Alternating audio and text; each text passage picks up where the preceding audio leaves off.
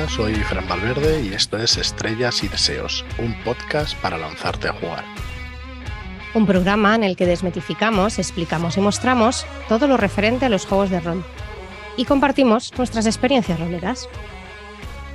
¿Y en qué plataformas podéis escucharnos? En iBox, iTunes, Spotify. Estamos en todas partes. Y para contactar con nosotros, ya sabéis, podéis mandarnos un email a eydepodcast.gmail.com o uh, contactarnos escribiéndonos un mensaje privado o escribirnos directamente en nuestro Twitter arroba eydpodcast. Y bueno, vamos a comenzar este programa.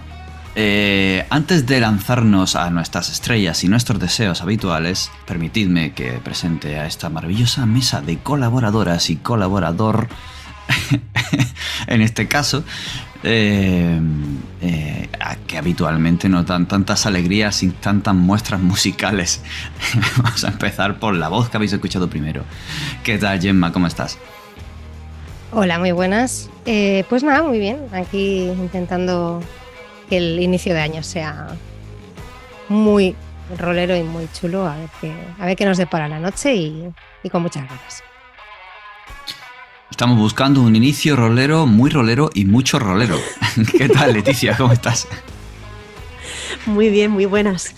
Pues nada, aquí esperando a calentar un poquito la voz antes de cantar una canción todos juntos, que es para lo que todos hemos venido a juntarnos como, como la gente bien sabe. Es la excusa en realidad, no hemos venido de otra cosa. Sí, sí. Bueno, y creo que ya nos han dejado algún enlace por aquí de, de, propuesta fuera de micro justo antes de empezar, ¿verdad Isabel? ¿Qué tal? ¿Cómo estás? Mm, bien, bien, pero no sé, no sé de qué estás hablando y no sé a qué te refieres. Y en mi defensa diré que me habéis dejado sin supervisar delante de la pantalla y, y son cosas que pasan.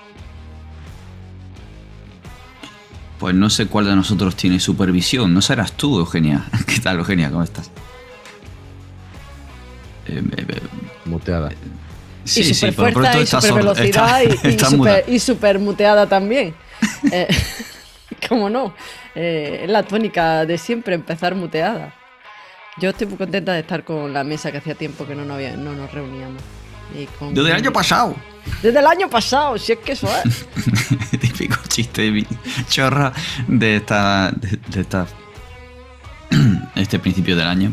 Pero bueno, Vamos a la mandanga, ya habéis escuchado a Fran Valverde justo al principio. Fran, ¿qué tal? ¿Cómo estás? Dinos algo más.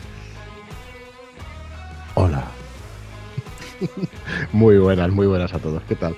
Muy buenas noches. Eh, un poco constipado, así que hoy igual no me lo digo demasiado, pero bueno, conociéndome no puedo estar callado, así que haremos lo que se pueda.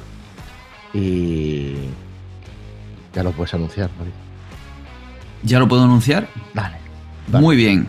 Pues sabéis que eh, vamos a salir uh, en Amazon Prime en directo en un nuevo show que... Eso no, eso no, eso no, eso no. ah, todavía no está... Va, perdón. Eso no, joder, lo otro, lo otro.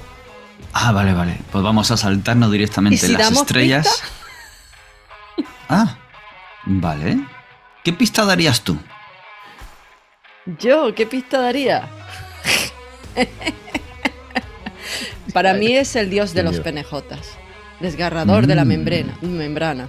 La membrana. De la membrana. la membrana es lo que hacen en los pueblos, ¿no? Sí, que salen sí. los abuelicos a bailar. Sí. Y que adora un caramelito de color azul que se te pega entre los dientes. Pero una, una pista, ¿no? Sí. No, no, no diga, olvidemos, no, no olvidemos el pelazo. el, pelazo, el pelazo, el pelazo. Mm. El pelazo es fundamental. Totalmente. ¿Alguna cosa más, Leticia? Yo pienso en él y me viene a la mente la imagen de un carrito de la compra cruzando un polideportivo. Uy, eso, eso tendremos que explicarlo. ¿Y tú, Frank? ¿Cuál es tu pista? Eh, bueno, tenemos a, a HAL 9000 y en este caso tenemos a AL 9000, se lo copió a Isabel es una, nuestra IA particular, ¿no? Nuestra inteligencia artificial particular que nos visita hoy por primera vez en, en todos los programas que hemos hecho. Venga. Es verdad. Isabel, te toca a ti. Yo, yo, em, ya lo había dicho, pero en cualquier caso, em, finalmente lo puedo presentar como Pineapple Prince, el hombre de los sugus de piña. Álvaro, buenas noches. Nuestra inteligencia particular, ¿cómo estás? Hola, buenos días. No, yo soy una inteligencia artificial. Yo soy humano, jajajajajajajajajaja. XD.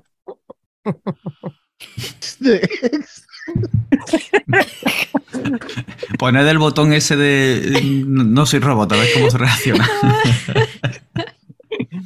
Muy buenas, ¿qué tal? ¿Cómo estáis?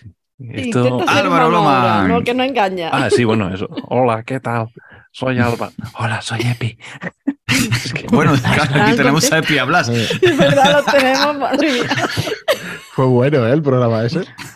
Es el mejor, el mejor. Fue muy bueno, fue muy bueno. Muy gracioso.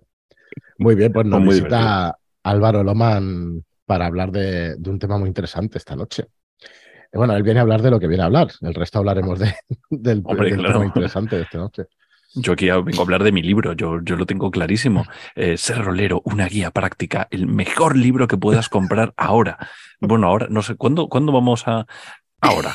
Bueno, va a depender de, va a depender de Joaquín, toda la, toda la presión sobre él. El resto solo grabamos. pues eso, mm, Joaquín, ya, ya sabes, tú, tú a tope. Pero en cualquier caso, vosotros entréis en, en saturnas.es y F5, le vais dando F5, sea 10 minutos, sea 10 meses, tú a tope, que llegará algún momento, el, el mejor libro del mundo escrito por mí eh, eh, eh, en, esta franja de tiempo que, lo, que lo puedes comprar. Es un libro que me apetecía mucho compartir con vosotros y en vez de hablar de ese libro, lo que voy a hacer es que cada vez que haya que contestar una pregunta, porque básicamente el libro de lo que va es de, de, conocerte a ti mismo como rolero, cómo podría ser, de diferentes vertientes de, de cómo se puede mm, entender el rol y tal.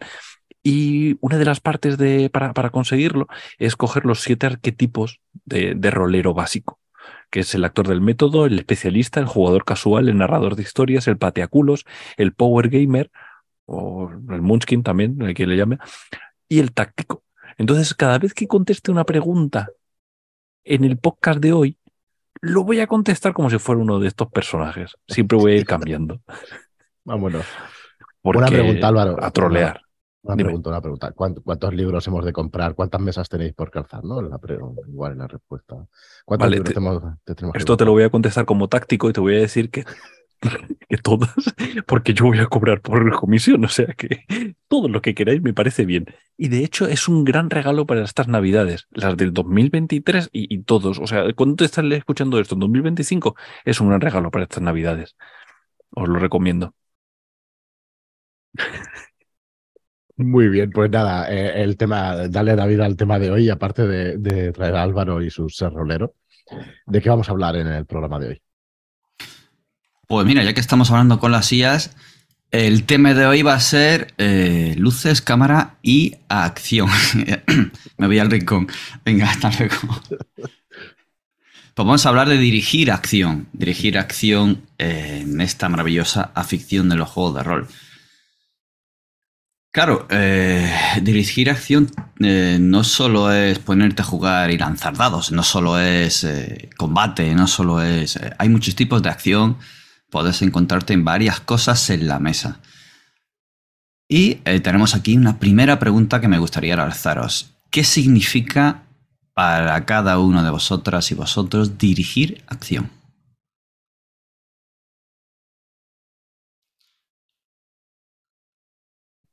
Venga, ahora vamos. El mundo a la vez. Es, el mundo, eh, avalancha, Aquí, no, yo, no, yo primero, no. ¿Qué es acción? Esto es acción, ¿no? El que nadie Justo. Luego está la reacción, que es otra cosa.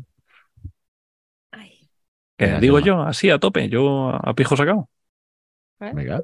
Venga, pues, ¿qué es acción? Dices tú con tu pistola apuntándome. Acción, eres tú.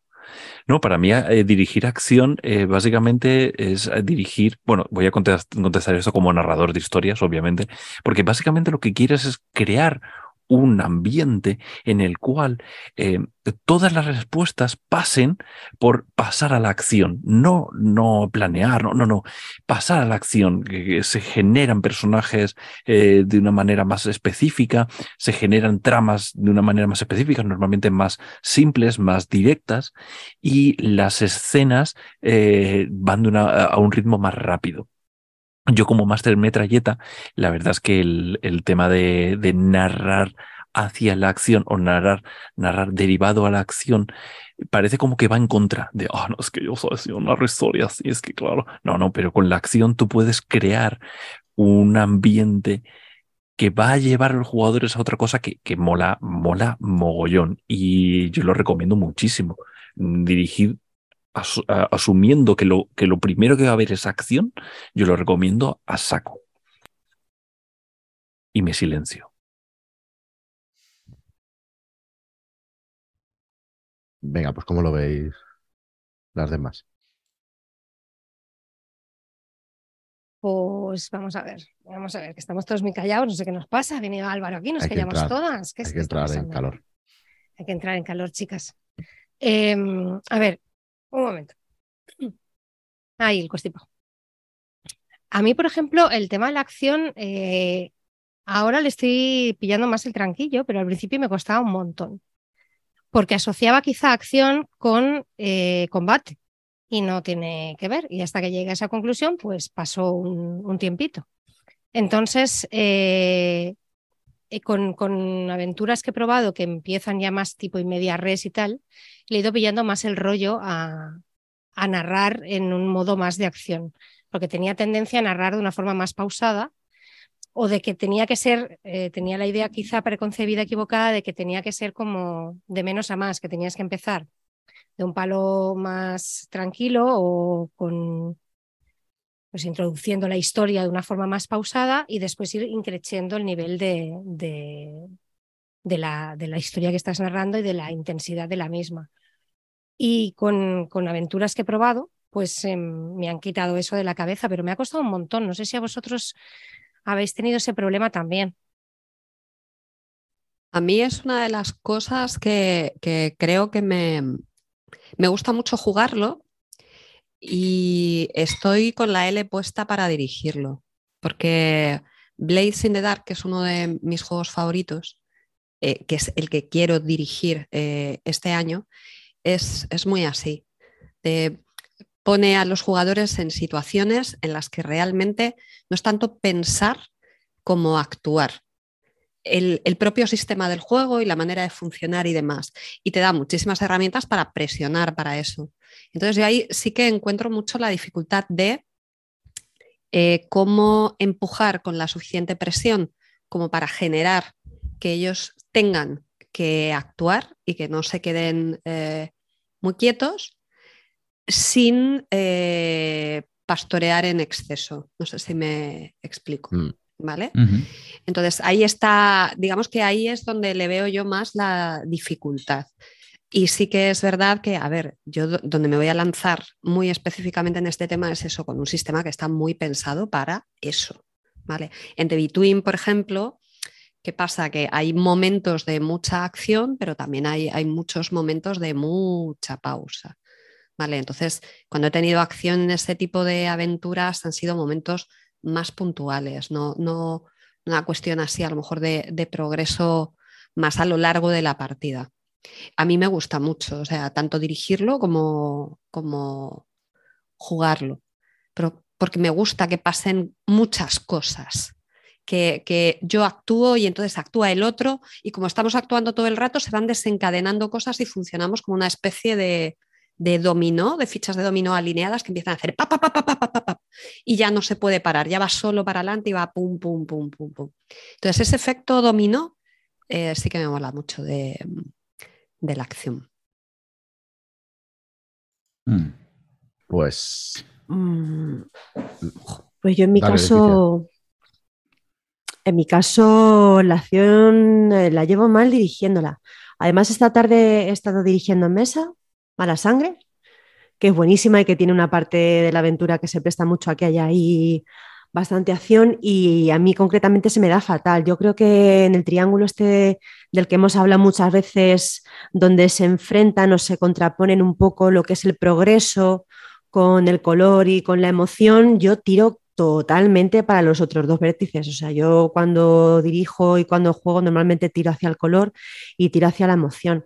Que no quiere decir que cuando juego una, una aventura que tenga acción, eh, no me mole, la disfruto mucho. Lo que pasa es que yo creo que necesito como jugadora verme envuelta en esa dinámica de que los acontecimientos estén en una espiral y entonces yo me tiro y voy en esa inercia y entonces es muy molón porque, porque no te da tiempo tampoco de andar pensando mucho, sino que la, acción va discurriendo y tú te dejas arrastrar un poco por, por todo lo que hay a tu alrededor y por eso como jugadora me cuesta mucho menos que como directora. Como directora me cuesta mogollón imprimir mucho ritmo, un ritmo trepidante, no sé, cuando haya acción o por lo menos de la manera en la que yo pienso la acción.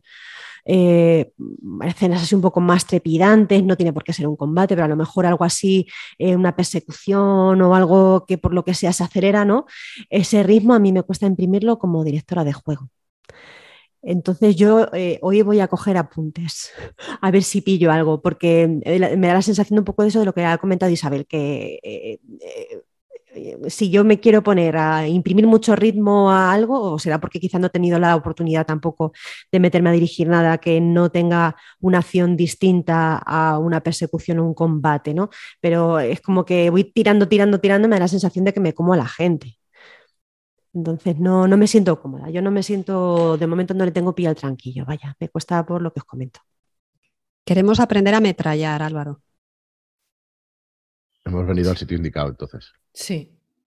Eso, eso, eso, ido por mí. Así que ahora me toca contestar como actor del método. por supuesto. O sea, es, es, es, todo es, si tú quieres hacerlo, solo debes sentir la metralleta.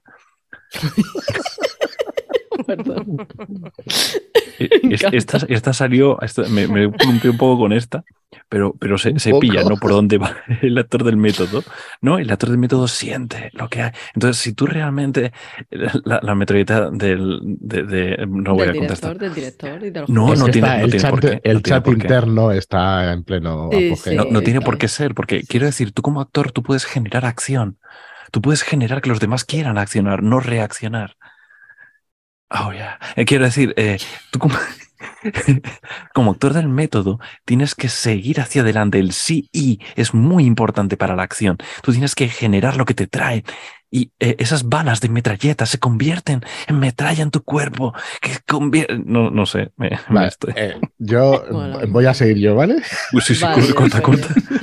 voy a seguir yo. Yo cuando, cuando se acaba el tema, a mí todo el rato se me va a la cabeza a, la partida que jugamos de Alien, David. Que tuve la suerte de dirigiros y eso, y, y joder, pues un género de acción que no tiene. Aquí tenemos en la escaleta también un par de frases de no confundir acción con épica, no confundir acción con violencia, y todo esto, ahora si queréis lo, tratamos. Pero es que a mí se me va directamente con una partida de acción. Eh, tienen que pasar cosas, ¿no? Y aunque decía, pues no sé cómo hacer que, eh, joder, pues ponles un alien, ponle algo que, tengan que reaccionar porque tengan a reaccionar los jugadores prácticamente seguro.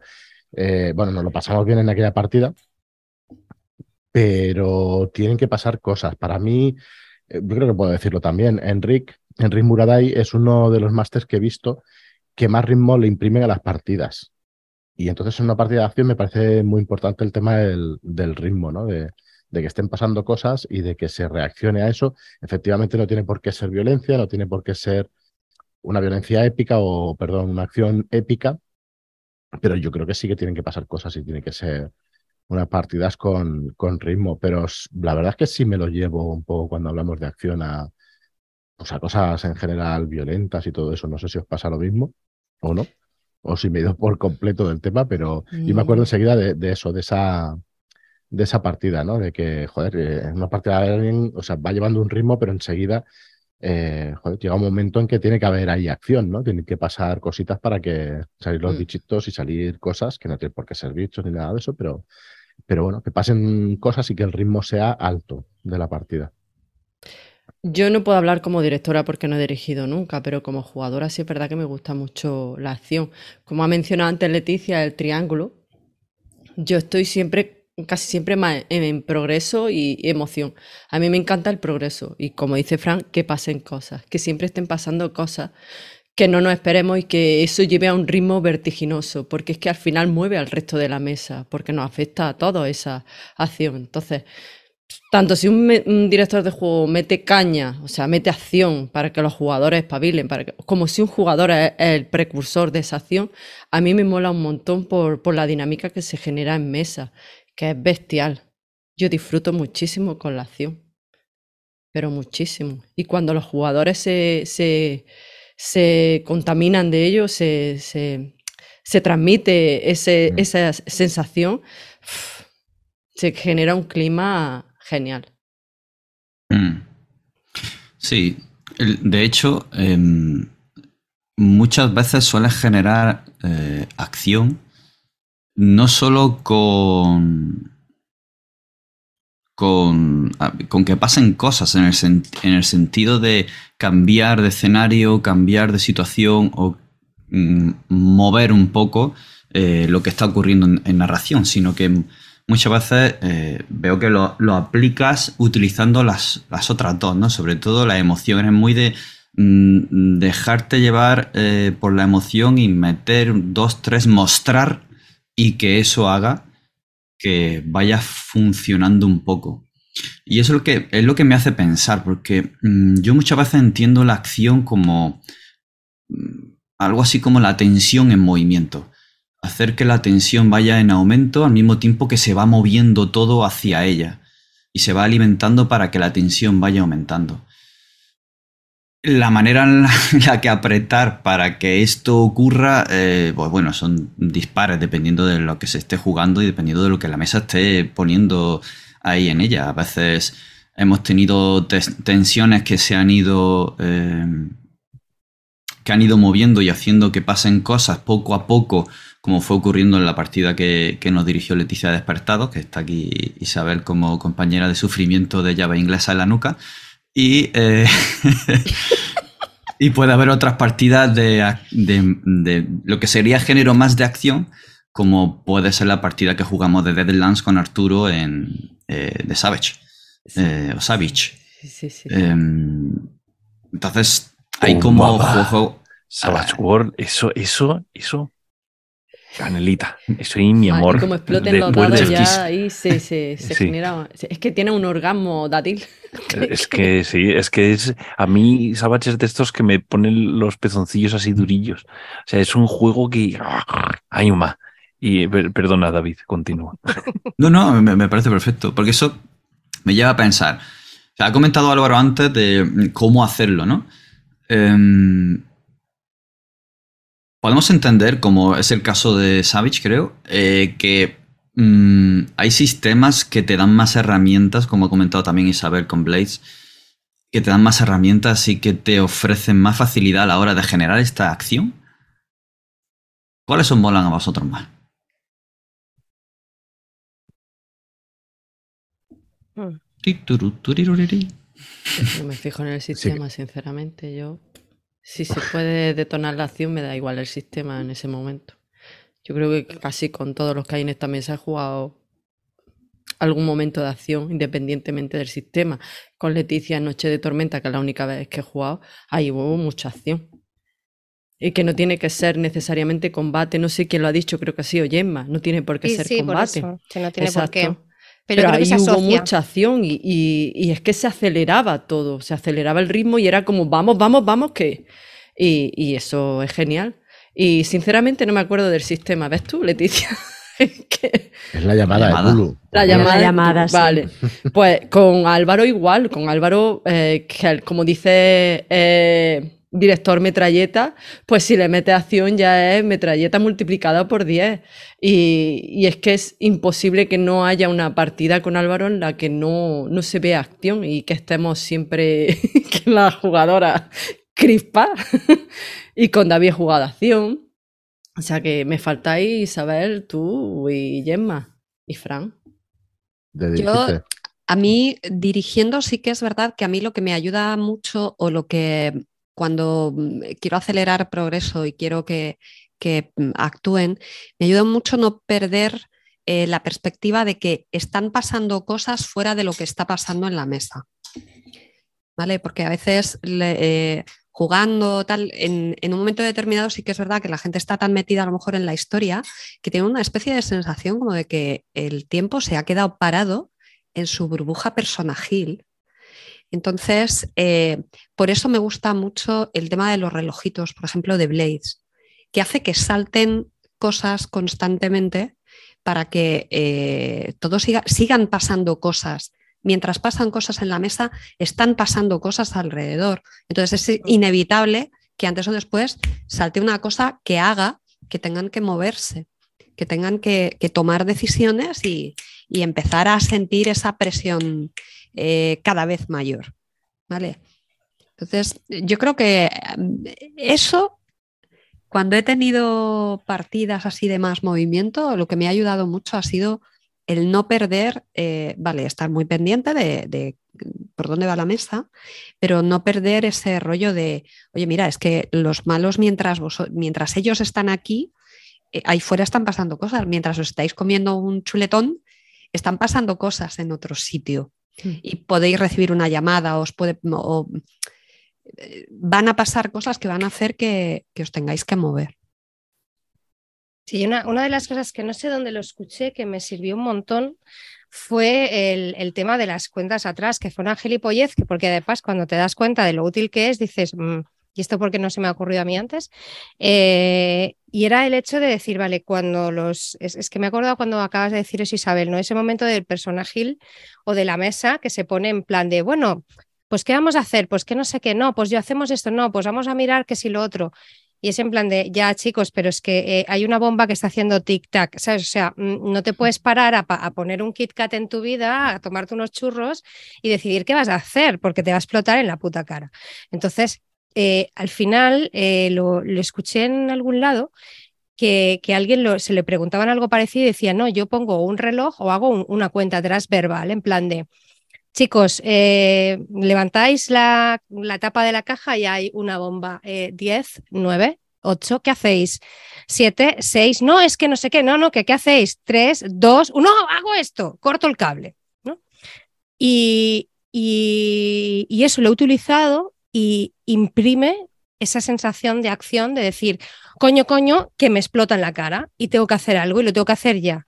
Mm. Y mm, me he evitado en ese sentido muchas veces ese momento de análisis parálisis de que como les dejes margen, te tiras media hora de partida, que en realidad son 30 segundos de, juego eh, de, de, esto, pero que estás perdiendo media hora de, partida real para que tomen una decisión. Y simplemente si les vas, si les vas con el 10, 9, 8, 7, y veis, ves que en todos empiezan en la mesa ya hay mierda, mierda, mierda, mierda, y hacen algo y lo hacen ya. Y, mm. y, hostia, para mí fue, mira que es una tontería, un truco tontísimo, pero desde que lo descubrí fue como de, buah, para estos momentos lo uso mogollón y me va de puta madre, va muy bien. Pues eso me ha recordado a mí una. Siempre hago colación a, la campaña del ánima, pero David hizo por primera vez eso con nosotros en una sesión y él no lo hacía de, manera verbal, sino que nos enseñaba el cronómetro con el móvil, lo pegaba a la pantalla y era como... Y es verdad que te da esa sensación de mm, o te meneas o haces algo o te pierdes. la palmas directamente y eso te da una sensación de premura bestial. Simplemente con enseñarte los números o incluso lo que tú dices, 10, 9, 8, y contando hacia atrás. Y, la verdad es que mm, yo qué sé, creo que funciona. A, nosotras no funcionó, pero vamos. nos, vamos, nos, dimos patadas en, el culo. Y tengo que decir que he mencionado antes a Isabel, pero Isabel hemos jugado poquito, poquitas sesiones de la puerta, pero sí es verdad que había momentos de acción. No quiero hacer spoiler, porque hay unos momentos en los que estamos llevando unos penejotas pero ahí hubo un momento de acción y de qué cojones está pasando y todo sucedía de manera súper rápida. No sé si sabe a lo cual me refiero, a Isabel.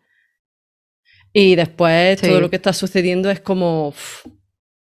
creo que lo veo en parte acción. Por eso yo siempre, para mí, la acción es un poco combinar el progreso y la emoción. Porque la emoción es que no es solo algo dramático, sino que engloba tensión, miedo, de todo. Yo, yo voy, de acuerdo. Yo voy a contestar ahora como especialista. No sé si sabéis lo que es el especialista, pero básicamente es como una especie de actor del método, pero que siempre hace el mismo puto personaje. Os acaba de venir el flasazo. todo el mundo tiene el flasazo de, en mi mesa ese tal, ¿no? Que da igual, luego se cambia el nombre, pero siempre ese es el. Saco la pistola. Saco la pistola, ¿no? Exactamente. Vale, pues como especialista eh, tengo que decir que, que, que me encanta desarrollar la acción desde un punto de vista. Quiero decir, yo tengo este personaje, lo conozco muy bien, lo interiorizo muy bien y como cuando nos metemos en acción, las tramas se simplifican porque nos vamos a leer los altánatos, o sea, o, nos casamos o nos matamos, no hay mucho más que rascar. Los personajes se, se extreman más. Y el que elijas un sistema u otro te va a hacer extremarte de un punto de vista u otro. Eugenia, como no dirige porque es mala persona, pues claro. Y porque sería mala directora. Eso, ya no quiero que mis jugadores sufran. No te lo crees ni tú una de las primeras eh, partidas que yo dirigí, que era de, era de All Flesh Must Be Eaten, de, de Zombie, eh, era, era un pueblo lo de, de la Área 51, se escapaba un zombie de la Área 51, se mochaba medio pueblo y al final eran los, los eh, soldados poniendo una bomba nuclear y los jugadores corriendo al, al, helicóptero de los militares sabiendo que cabían algunos nada más. Entonces era acción pura, ¿no? Ir a todos corriendo para allá y tal. Y era, yo creo que fue mi segunda, mi tercera partida, ¿eh? tampoco te digo nada. Y recuerdo el momento en el que uno de ellos le había rajado el típico alien mega tocho, estilo el malo de, de Resident Evil, ¿no? pues salió corriendo para el, para el helicóptero y el tío del helicóptero dijo, a ti, tú esto, tú no te subes aquí ni de jaco que tú estás infectado, hijo mío. Ea, para afuera.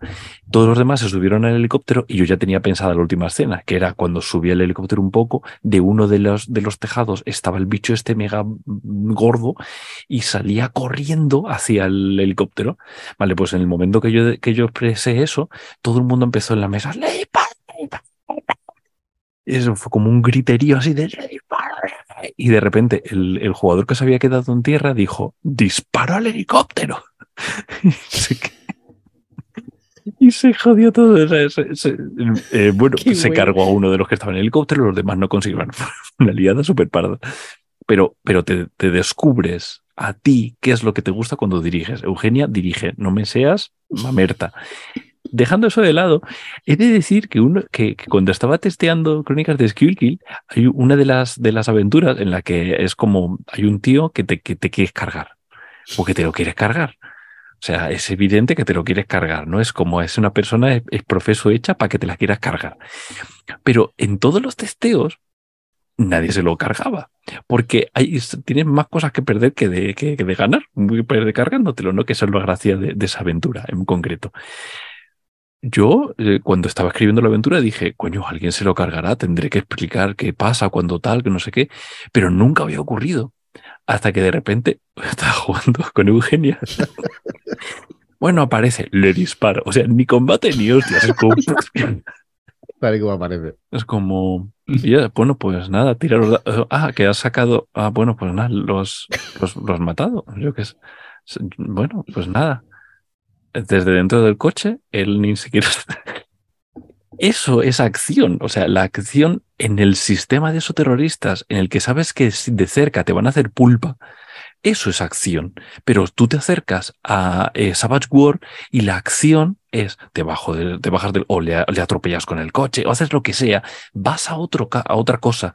Con el mismo personaje, dependiendo del sistema, vas a enfocar la acción de un punto u otro. Eh, ahora es cuando meto la cuñita de troubleshooters. Eh, yo estoy, eh, estoy desarrollando la. Bien, bien, bien, bien. ahí, que se vean los euros bien, bien, bien, bien metidos. cuando yo estoy, yo, yo, tengo una campaña que todavía no ha salido de, de Savage War que, que, me flipa muchísimo, que es de, de, hostias y Indiana Jones y cosas así, ¿no? de hecho, hay un personaje que se llama Dakota Smith en vez de Indiana Jones. Eh, bueno, pues quería desarrollar un subsistema que fuera más pulp aún. dentro de, de War para que todos los, los em, clichés del género de, de, Pulp entraran dentro de, de War y que, y que generaran sus propias mecánicas. Y es una cosa que llevo mucho, mucho tiempo, cuando llevo mucho tiempo es años organizando, desarrollando, rumiándolo de alguna manera. Y de repente me leo Trouble Shooter y está hecho cabrones. O sea, es que es la, es la leche. O sea, para ese tipo de, de, sub, de subhistorias de la acción, Trouble Shooter es mm, riquísimo. Es la hostia. Está cojonudo. Y ya por, por terminar, con, para contestar lo que decían, eh, creo que lo dijeron tanto Gema como, como Isabel, los relojitos son la vida. Porque es otra manera de enfocar la acción. Yo, si tengo el mismo personaje de siempre y estoy en un PBTA, estoy en un juego que funciona con relojes, que, que sabes que hay cierto trueque, por ejemplo, que sé, juegos que sabes que llega un momento dado en el cual mm, mis acciones o, voy a apostar todo para que dentro de X momentos la acción sea la hostia, o tengo una, una, brecha muy chiquitita de tiempo para hacer la mega acción. Voy a modificar de forma inconsciente, yo porque soy un poco un power gamer, ¿no? Pero, pero en general todos de forma inconsciente sabe que es el momento y va a generar la acción desde otro punto de vista. Por eso digo que el sistema es muy importante cuando vas a dirigir acción. Eugenia, dirige. Además, incluso te han cantado para que dirijas y todo. Y hace no tanto. Te han cantado de año nuevo para que dirijas. Y si hace falta, se vuelve a cantar, ¿eh? que no hay ningún problema. No me acuerdo. Claro, te cantaron tus canciones favoritas. Las de, las de Odín y las de Thor te la, cantaron y te dijeron, dirígeme, Eugenia, Ay, sí, sí. Qué mal que no te acuerdas, de, verdad. Qué mal que no te acuerdas. No, no, no, no. ¿Cómo olvidar a Rodrigo? A Rodrigo no te puedo olvidar. ¿Te cantaron la canción de Pocoyo? No, cántamela, Álvaro, no me la cantaron. Me cantaron la de Odín. No me, esa no, la de Pocoyo me la sé, pero la voy a reservar. No. No la, no la voy a cantar, no, me tengo que, tengo que reservarme. Ahora hablo como Power Gamer. Esto hay que reservarlo. Porque la canción de Un poco yo tiene, tiene su aquel, ¿eh? Tiene su aquel. Oye, ¿se pueden utilizar los relojes en todas las escenas? ¿O solo en las que quieres acción? Porque probando también otro juego PBTA. Eh... Ay, ahora no me acuerdo. Bueno, ya. Sí, Tribes in the Dark. Que es uno nuevo que están testeando los autores y en las escenas donde había luchas sí había esos relojitos, pero en el resto de escenas no. ¿Los ponéis siempre? ¿No? Solamente con. Depende del juego. Depende del juego. Caucho y Cromo, por ejemplo, que es el juego de, Roberto Lambra que acaba de salir. Mm. Hola Roberto, ¿qué tal? Escúchame. Eh, utiliza los relojes solamente en las escenas de persecución. Pero este, ¿cómo se llama? Para ecos disonantes, lo utiliza por completo. O sea, todo el juego es un reloj. Fin. Y cuando se acaba el reloj, se acaba el, el, escenario, luego tienes otros. Depende. Y por ejemplo, juraría que Underground Girl o Girl Underground, que, Underground juraría que también tiene reloj. lo que pasa es que son relojes como más extensos, es un periodo diferente. Pero vamos, que depende del juego. Si al final PBTA ya sabéis que es un, una cosa rara ahí. ¿Regulan siempre la duración? Es decir, ¿tasan la duración? Dicen, bueno, tiene que durar tanto. Depende del juego. Caucho y cromo hasta donde, eh, y cromo sí. Caucho y cromo lo regula el máster y dice, yo quiero que dure más o menos, pero luego hay otros juegos que son dependiendo del número de jugadores. Es que cada uno hace lo que le sale un poco del, del ojal con el PBTA. Pero sí, o sea, eh, si tú lees el libro tal cual, dependiendo del que estés leyendo, se gestiona o no. Yo, a ver, decir que lo del reloj no tienes por qué jugar a PPTA para hacerlo, ¿eh? porque pones un cronómetro y ya está. ah, no, cuando yo hablo de los relojes me refiero al circulito con, con, con fragmentos tipo trivial, o sea, con secciones, sí. con secciones exactamente, o sea, el reloj como mecánica. Eh, eh, a ver, el reloj como mecánica dentro de PPTA, el reloj es simplemente, eh, pues eso, imagínate el quesito del trivial, ¿no? Que tiene los quesitos. Eh, tiene tantos quesitos como X como te marque el juego concreto. Y ese reloj entonces se va rellenando a medida que los jugadores van consiguiendo acciones. Normalmente hay dos el de fallo y el de éxito. Entonces es como si conseguir rellenar los quesitos de éxito antes de que lleguemos al, al, al otro, Entonces, eh, luego es, depende de las escenas, pues tienes una escena con un quesito tal, pero luego el quesito del fallo se mantiene de escena en escena. Hay un montón de variantes, pero esa es la habitual. Bueno, yo sigo viendo que no tienes por qué utilizarlo solo en PBTA, que lo puedes utilizar en cualquier tipo de partida. por supuesto, y tú puedes jugar con locha de chorizo, pero que si tú lees el libro tal cual, es lo que es. Eh, yo lo veo, ¿eh? lo de las lonchas de chorizo más mm. convencido. Son como, y los disparadores es una cosa por el estilo. Disparar la acción, sí, claro. Al final, disparadores, si hacen esto. Pero un disparador te refieres a, por ejemplo, una, una pista alternativa en Gamsu. O eh, Gamsu es un gran juego, por cierto. No, no casi, no, creo que lo ha dicho yo Isabel antes, en que, claro, pasan cosas en segundo plano, ¿no? Pasan cosas por. Ah, vale, vale, vale. Sí. Sí, bueno, por ejemplo, en, eh, a mí un, juego que me encanta por cómo gestionar los disparadores, que también no tiene absolutamente nada que ver con acción, pero es acción pura, es a No Armies, la tercera edición. Los disparadores los gestiona como una, una, una fase totalmente ajena al juego que transcurre entre, entre, entre sesiones de juego es que conceptualmente es maravilloso, porque es lo que hacemos todos. O sea, el máster luego es, yo le llamo los momentos de estar de, quedarte quieto en la ducha. De esto que estás en la ducha de repente te quedas así pensando y, y han pasado 10 minutos, el agua ya está fría y todo, ¿no? Entonces es ese momento en el que tú planeas lo que van a hacer los PNJs, pero no lo haces en tiempo real, sino que tú vas tomando apuntes y luego cuando llegas dices, vale, ¿qué es lo que harían? Entonces, tal, vale, pero esta acción no lo saben, ellos no saben que ellos van a hacer esto. No, sí lo saben porque oh, empieza a fliparte, ¿no? Eso sería un disparador, ¿no? El, yo asumo que por el ritmo que han imprimido los, los jugadores, etcétera, etcétera, yo reacciono de una manera u otra. Eso en Gamsu también son las escenas de reacción antagonista. ¿No? Son disparadores que yo pongo porque asumo que los jugadores van a hacer X o Y. O sea, hay muchos juegos que lo gestionan de una manera u otra. Son cosas a uno a tope. Me voy callando que llevo hablando mucho ya. No, no, muy guay. Pero has venido a hablar de tu libro, ¿no? De mi libro, no de disparadores.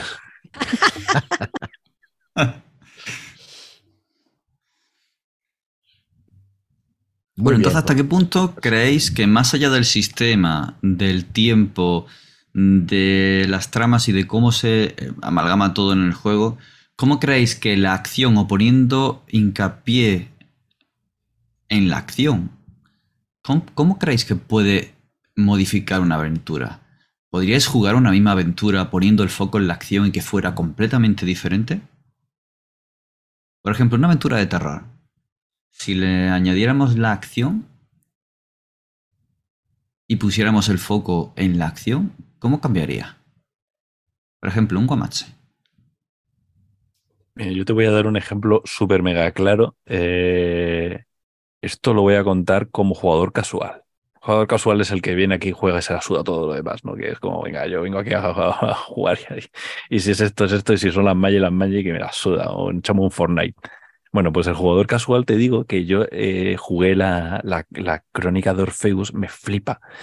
Y es muy sesuda, es muy de reacción, nada de acción, es de plantear, de pensar, de qué va a pasar, de sí, asumiendo, es como, no sé si habéis leído el cómic de Death Note, que es un de, claro, él sabe que yo sabe que él sabe que yo sé, pues, es, pues Orpheus es un poco así, ¿no? Eh, vale, nuestro director al final nunca lo llegó a hacer, pero a mí me planteó cómo lo iba a hacer y me despollaba. Eh, dice, mira, esto va por temporadas. Llevamos seis temporadas, tardamos como tres años en jugarlo, fue una locura, no sé qué. Vale, pues quiero hacer que cada temporada sea una partida y lo voy a jugar con el sistema de Feng Shui. Que para el que no lo sepa, Feng Shui es de, de, películas de acción de estilo Hong Kong de los años 90, de tiroteos y tal y cual. Entonces quería decir, hacerlo todo, toda una, todo un arco entero en una única sesión eh, a tiros. Era un único combate en el que iban entrando y saliendo los penejotas por todos lados. Y era como, pero qué locura es esta. Por supuesto que me apunto a esta mierda. Me da igual que sea jugador casual. Yo vengo aquí a, echarme la risa. ¿no? Y, sí, por supuesto, si, tú le entregas, modifica el tempo, modifica la historia, modifica las tramas, modifica todo. Porque en el momento que tú decidas darle, imprimir ahí y presionar ahí, es como si yo dirijo una película de acción y luego hago la misma historia, pero la, enfoco desde el drama. Hay un montón de películas así. Eh, coges el mirto artúrico y no se parecen en nada una película u otra, por ejemplo, ¿no? Mm, y eso. Orfeus también mola. Eugenia dirige. Perdón. Tío, la madre que te parió.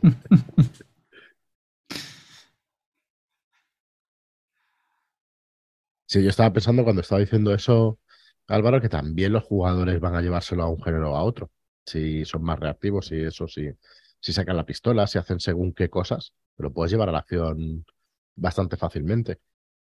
Eh, hay, claro, modificas muchísimo. Aquí tenemos también en, la escaleta, ¿no? Una serie de cosas. Tú preguntabas, ¿no? El terror más, más la acción, vas a ser un, un juego slasher.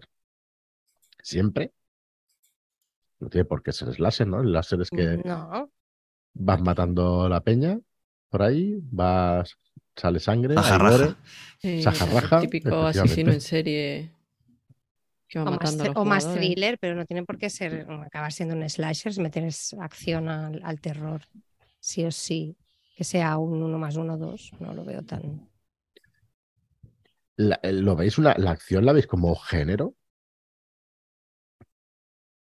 Es que la acción yo creo que la puedes meter en cualquier género. Entonces yo no la calificaría como un género en sí. Acción romántica, pasión de las pasiones. Claro. pura y dura.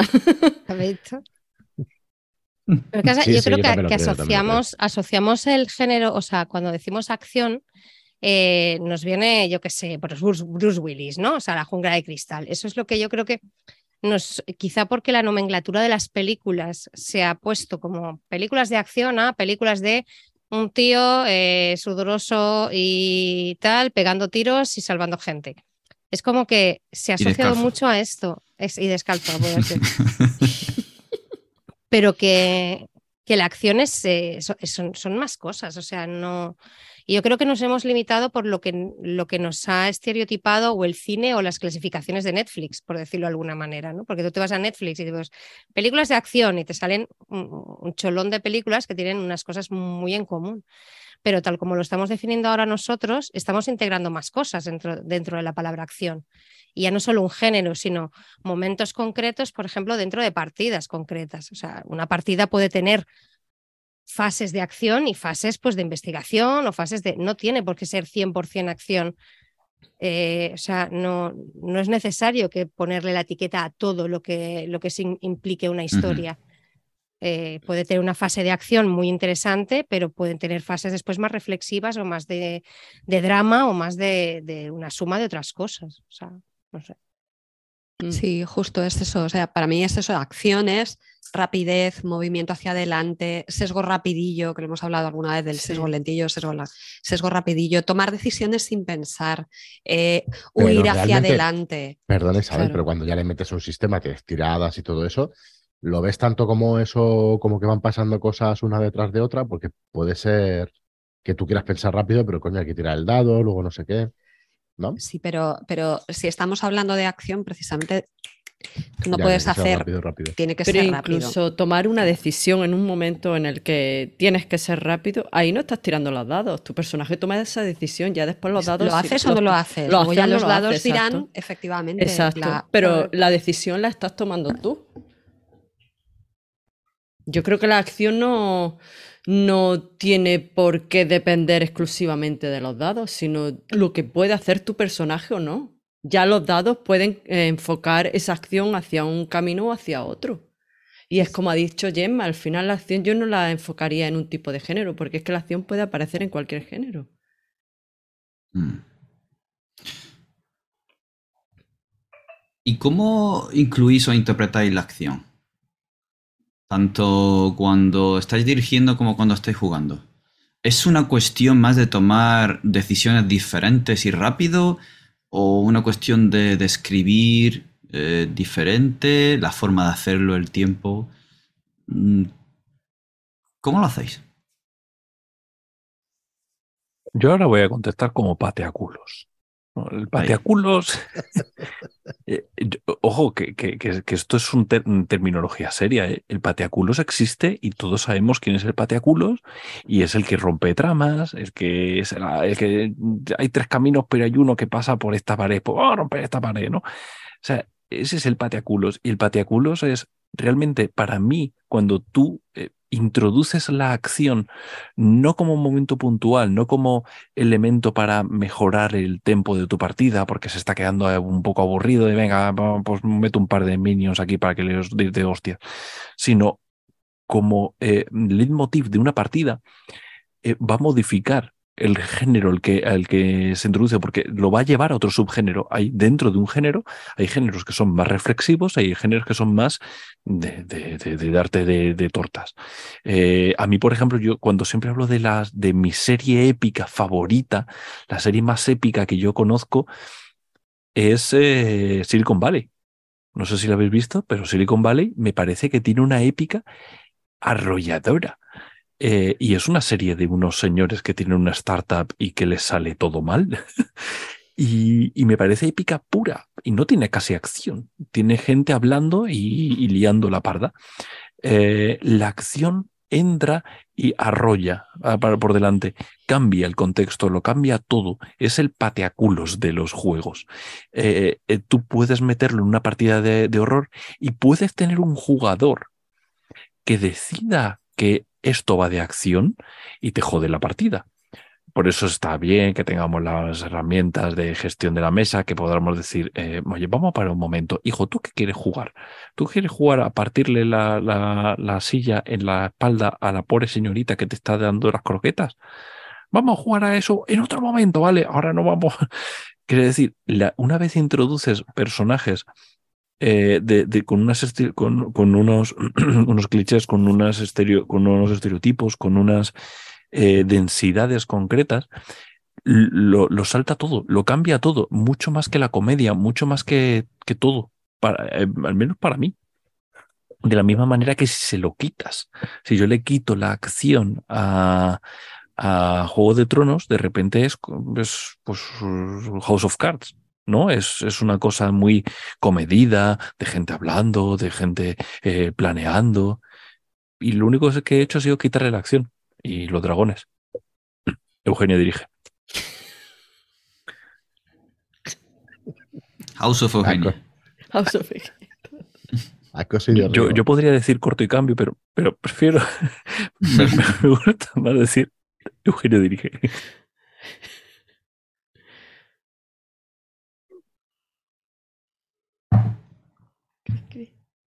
Venga, va, un, truquillo que soléis utilizar para gestionar o meter, quitar acción.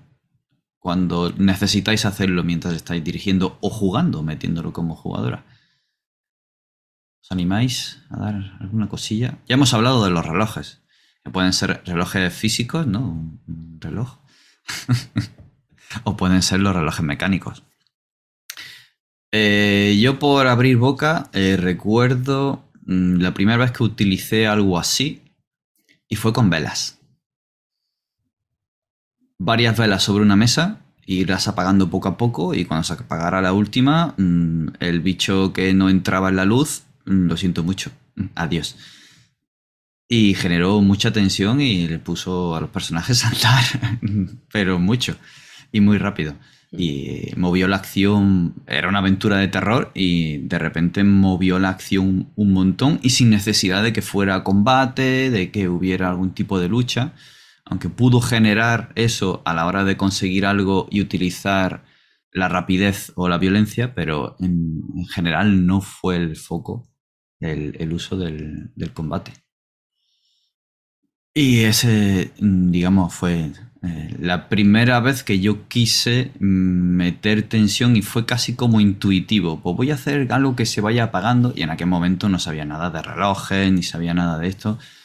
Así que yo creo que por todo lo que hemos consumido, y porque somos expertos consumidores de series, de libros, de todo, creo que tenemos muy interiorizado el cómo hacer ciertas cosas, pero puede que no le hayamos puesto nombre. Em, y bueno, el mío fueron las velas. ¿Qué tal vosotros, vosotras? ¿Qué, ¿Qué, cosilla podéis aportar para quien nos esté escuchando algún truquillo más allá de las cosas que ya hemos hablado?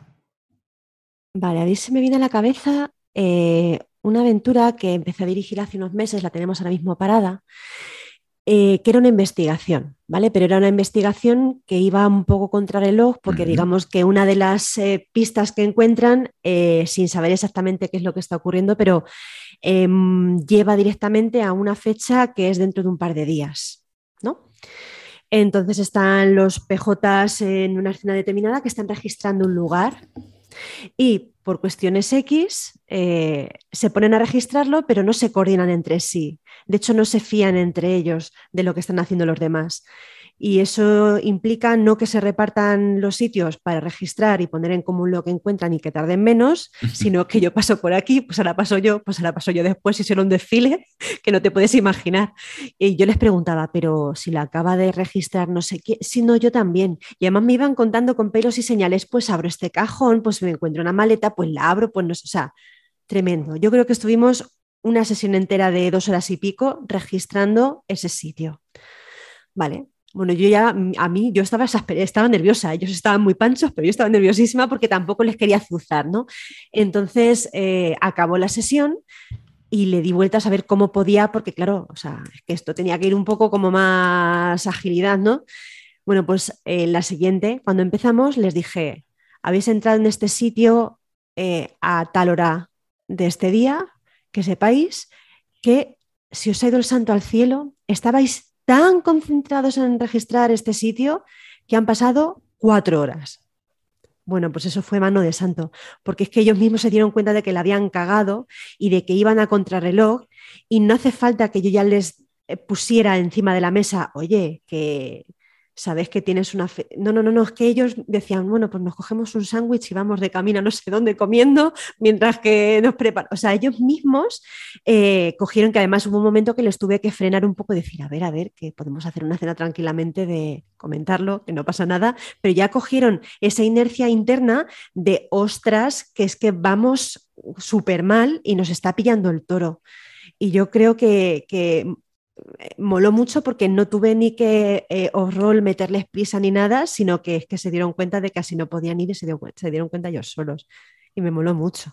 O sea que eh, regular tú el tiempo de la... Tú decides cómo pasa el tiempo de la ficción, que para, eso eres el, el máster. A mí me costó mucho al principio coger esa gestión y tú deja que si están disfrutando mucho de que hagan una cosa, pues que la rolen y tal, pero que se den cuenta de que eso consume tiempo de la ficción, claro. Pues a mí eso también me, pasó. No, ahora no estaba cayendo cuando lo ha preguntado David y conforme habláis los demás se me ocurren, se me ocurren cosas, que es lo habitual. Em, el, tema este de los, de, los, de los horarios, ¿no?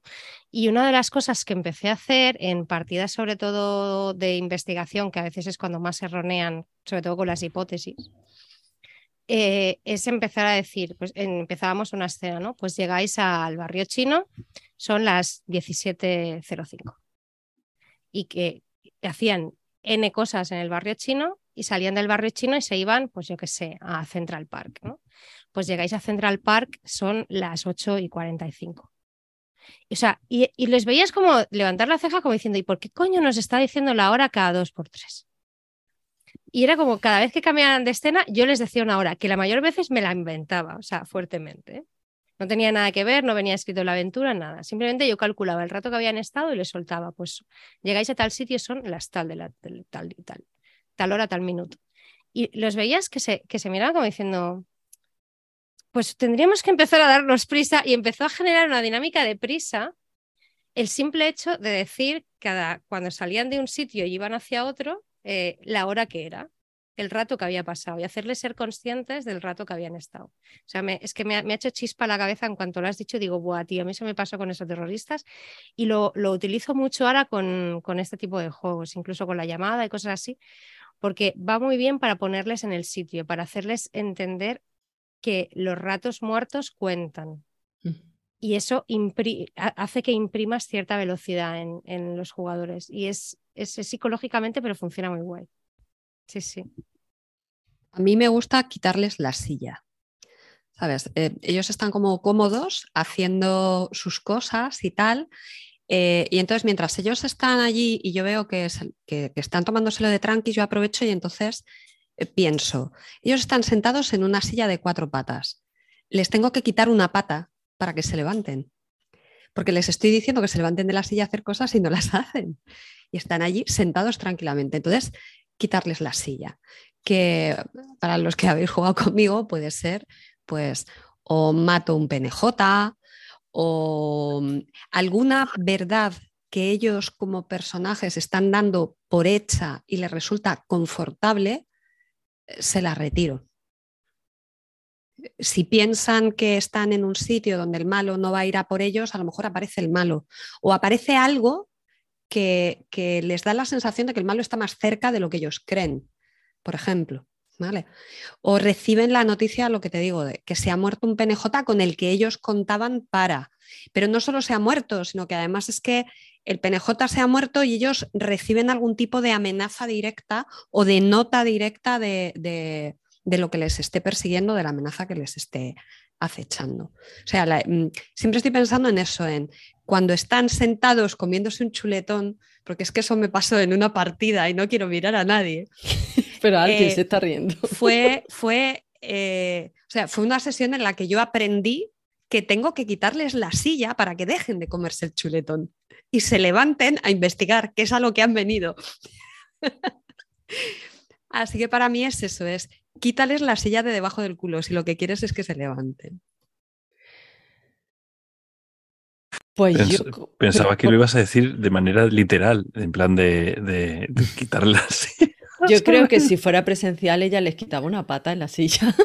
Una patadita, ¡pumba! Una patadita ahí. Nos hubiera retirado el plato del chuletón. Por eso siempre juega con banqueta de plástico. Mm, sí, no lo entiendo todo. Pues sí, pues sí. Eugenia dirige. Sí, Eugenia dirige. es que me lo he dicho a mí misma y todo, ¿eh? Lo estás consiguiendo, Álvaro. Al final se lo cree y todo, ¿eh? Sí. Yo creo que me va a enviar una, una, cinta entera por las dos caras. Eugenia dirige, Eugenia dirige para que me la escuche por la noche. O una cabeza de caballo en la cama y cuando abras la sábana diga Eugenia dirige y se mueve.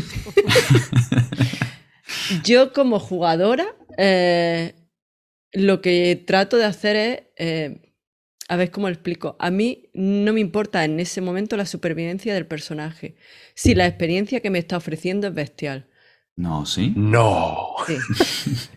No soy la típica jugadora, ¿eh? no, soy la típica jugadora que dice, no, esto no lo voy a hacer porque repercute negativamente en el personaje. No, no, yo quiero bañarme de esa mierda, me, baño en esa mierda porque me hace vivir la experiencia. Joder, qué cabrones soy. ¿Qué pasa? ¿Por qué dice tanto se nota, por Dios. Pues no, no había caído. Pues ese es mi truco. Pues es, sí, eh, Tirarme al fango y como un, como un marranillo. y si tengo que morir, muero, pero si la sensación, si la experiencia que me ha ofrecido merece la pena, es que busco hasta esa muerte. Yo tengo un truco para... por favor, directores, no estoy buscando la muerte del personaje a, conciencia, pero... Mis cojones.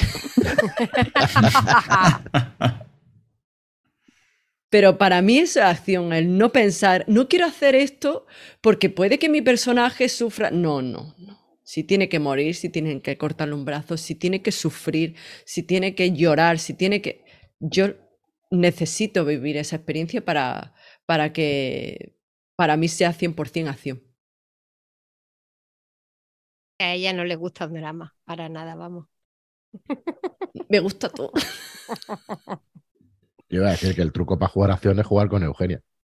Exactamente. Mira, ahí la has dado. Ahí la has dado. Muy bien, Fran Valverde. me, la, habéis quitado, pero está. Total, total, total. ¿Le queréis un truco? Pues ala, a jugar todos con ella. A mí me mola, claro que pasen cosas. Es que vienes a jugar, vienes a que pasen cosas.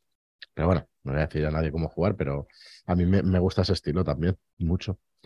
Y yo decía antes, perdón. Dale, dale. Decía antes que Enrique es uno de los directores de juegos que he visto que más, y es por el ritmo que le imprime y porque pasan cosas realmente en la partida. Este martes jugaremos con él una, un testeo de, de rojo de una aventura y sé que va a ser un one shot y sé que va a tener acción y sé que va, porque bueno, es su estilo también, ¿no? Quizá hay más especialistas, eso no lo sé. Es una reflexión en voz alta. No sé si hay gente más especialista en acción que, que otra, pero por ejemplo con, con este chico, con Regen Muradavi, pues me pasa mucho. Y a mí en, general, pues también me gusta, si dijo me gusta que tengan algo de ritmo las partidas y que pasen cosas y que, que pase una cosa detrás de otra y eso. Bueno, en fin, jugar con Eugenia y os pasarán cositas. Yo, de verdad animo a la gente a que a que juegue con Eugenia. No, no, no. A que pruebe eso. Eh, la hoja de personajes es un papel. Si es que es un papel. Mm. Eh, tío, sumérgete. Eh, no piense en, lo que le pueda pasar en ese momento a tu personaje, porque la experiencia que te va a ofrecer va a ser inolvidable. Y quizás es como una pequeña droga y quieras probar cada vez más. Que te tienes que hacer otro personaje, te lo haces, pero ¿y lo chulo que ha quedado? que no tiene por qué morir, pero sumérgete en la historia, sumérgete en el momento, en la acción. Si empiezas a pensar en meta, ya te estás saliendo. No eres el personaje en ese momento y no estás viviendo esa experiencia al 100%. Yo, yo tengo un montón de, un montón de, montonazo, millones de, consejos de, de, estos. Lo que decía Serio, de dividirlo, ¿no? Están los truquitos, el truquito ese de me, me, llamó la atención cuando decías lo de, lo de quitarle la silla, porque yo lo que hago mucho es me levanto yo. Entonces, en el momento que te levantas, ya de alguna manera los demás están como, hostias, espérate, que, que, que ahora esta distancia de, de, darme con la mano abierta si quiere, ¿no?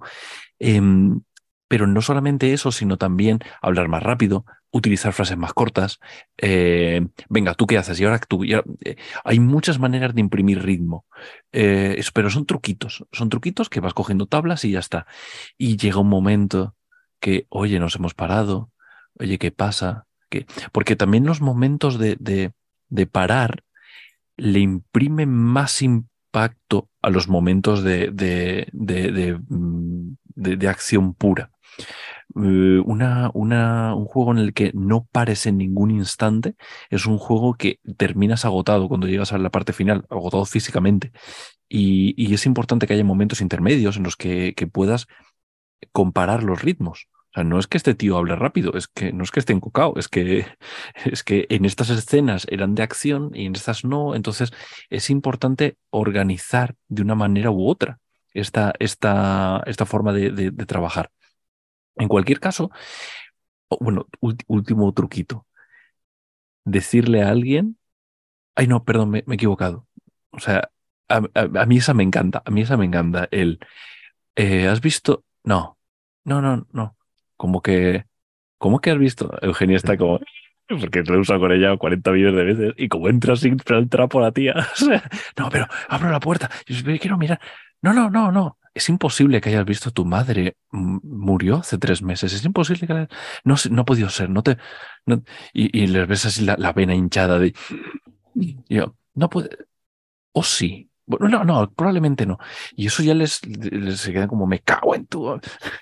Y les haces a ellos, tú bajando tu ritmo, les haces a ellos querer subir el ritmo. Entonces, cuando llega la siguiente escena de ritmo a tope, ellos ya están ahí y a lo mejor hasta se te levantan. no le hace quitarle la silla. Pero son truquillos, son truquillos así de perro viejo. Como estrategia, eh, la que yo recomiendo por completo es eh, eh, narrar en, en, paralelo.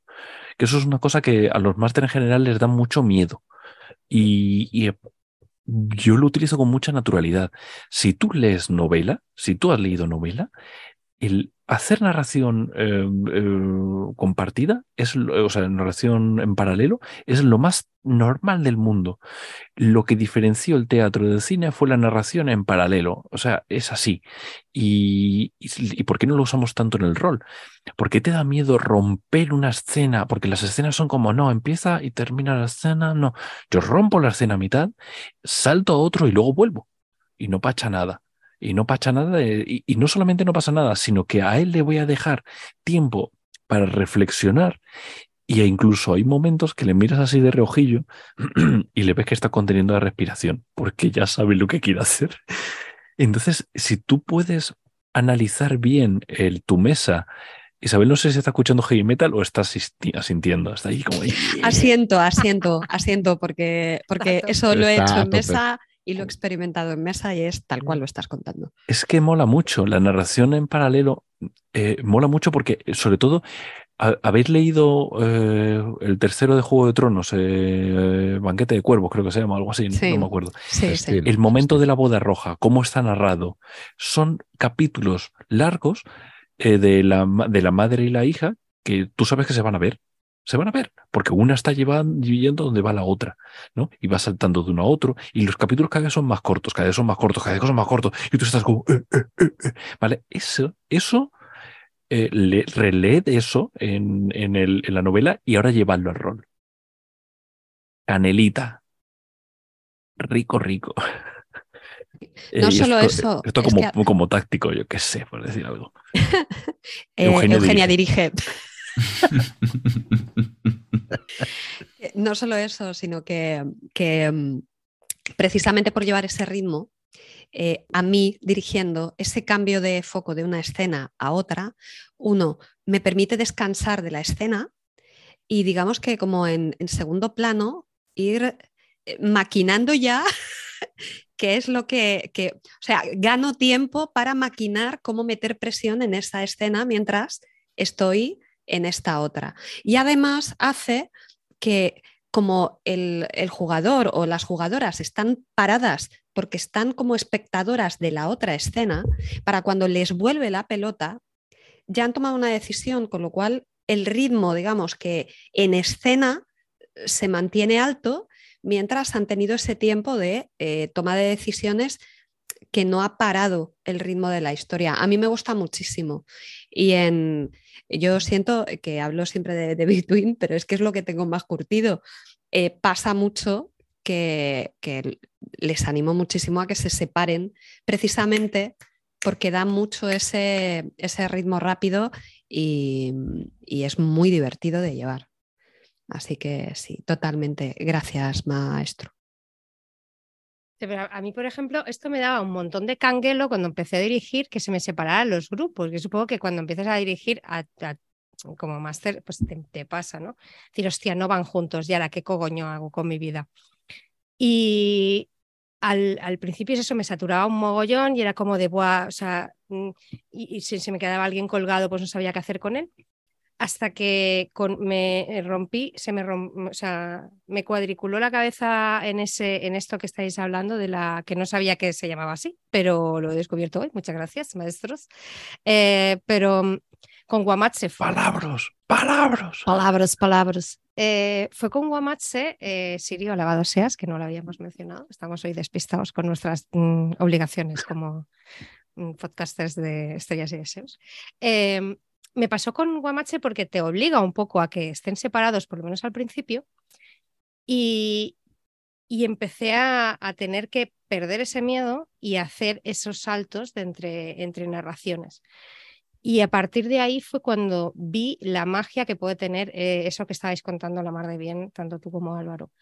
El, dejar a las personas en un momento mm, alto y pasar a otra persona, dejarlo en el, momento ahí y pasar al otro y después ir saltando, ir jugando con esa tensión que vas, vas, vas consiguiendo, pues lo que tú, lo que estabas diciendo, ¿no? Que, que los propios jugadores se queden con esa cara eh, de, mierda y ahora me he quedado ahí colgado y vas manteniendo esa, esa, esa tensión narrativa y tú mismo también te vas hypeando como máster, porque los estás dejando ahí y, y. O sea, yo he llegado a poner la, típica sonrisa de disfrutar de que hija de puta, los estoy dejando ahí y lo estoy haciendo a conciencia, Y decir, hostia, antes sufría estas situaciones y ahora les estoy disfrutando como una perra. Eugenia dirige. Es lo que tiene que importar. A mí me gustaría decir una cosa, y es que eh, si os interesa dirigir acción y sobre todo el método de Master Metralleta, en Shadowlands Álvaro eh, escribió un artículo muy completo sobre eh, cómo dirige él las partidas cuando las dirige en modo Master Metralleta.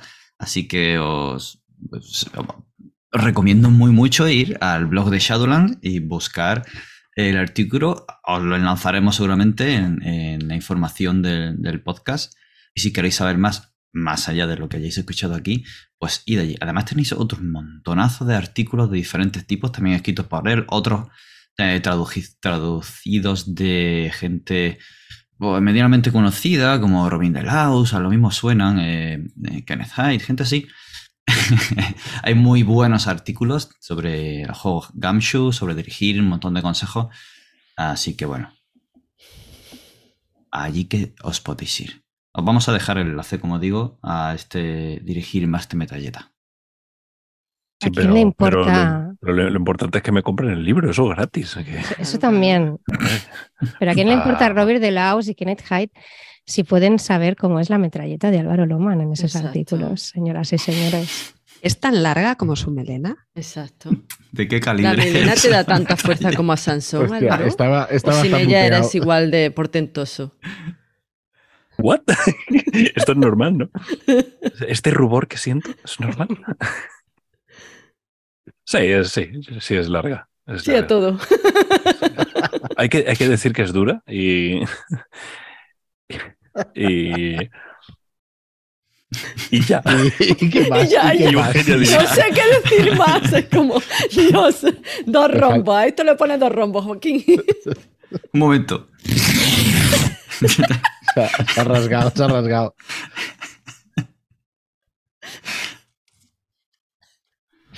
Ay, qué grandes. Y explota. ¿Cuál es el jugador que ha salido ahora, Álvaro? Ante esa pregunta. Eh, no lo sé. Creo que el pateculo, yo qué sé, no sé. No sé, yo ya, me perdí. Tú compra mi libro y ya está. Es lo que te quería preguntar. Tú has jugado pocas veces, ¿no? Tu libro, Más. Perdón. como jugador, ¿en qué arquetipo de los que hay en tu libro te. Yo soy narrador de historias. Yo soy narrador de historias, lo tengo clarísimo.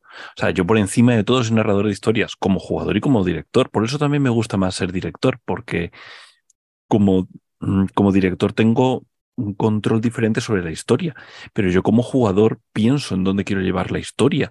Eh, por eso me gusta mucho jugar Trophy, por ejemplo, o PBTA. Son cosas que, que, están muy integrados en historia. Entonces, todas las mecánicas, todas las maneras de jugar van enfocados a generar una historia, que puede ser acción, que puede ser lo que, lo que surja, ¿no? Pero yo sé lo que queremos jugar y modifico lo que yo haría por conseguir esa sensación. Eso es lo que, lo que, por eso yo me considero muy, muy, muy, muy narrador de historias. Eh, quiero tener muy claro qué es lo que estamos jugando. Eso facilita el juego, pero también es frustrante para otras cosas. Al final, no, no, hay nada que sea maravilloso en el mundo, ¿no? Pero es la manera en la que yo lo trabajo, lo tengo clarísimo. Y eh, antes de ser narrador de historias, era muy especialista. Yo era el de mi PJ es el mismo siempre. A tomar saco y ya está. Pero mm, cuando descubrí esa otra vertiente del rol, eh, era como, por ejemplo, Fiasco me explotó la cabeza. O sea, porque Fiasco es un juego de rol en el que eh, enfocas la historia. O sea, eh, de repente tú puedes elegir que mm, decidir cómo va a terminar la, la escena sin saber qué escena es. Y es como, eso te explota mucho la cabeza. Cuando he jugado siempre juego, juego clásico como puede ser Savage War y cosas así, te explota mucho la cabeza el, el romper esa, esa pared y de repente decir, ah, pero espérate, que yo puedo decidir. Entonces esto va a tener impacto en mi personaje, pero va a tener impacto en la historia por encima de mi personaje. Porque yo al final voy a tener que decidir cómo va a terminar la escena porque eso es lo que va a sentir mi personaje. Yo voy a decir, y, he llegado en fiasco a decidir que mi personaje muera, porque um, Eugenia, yo soy de los tuyos. Eugenia dirige y ya está.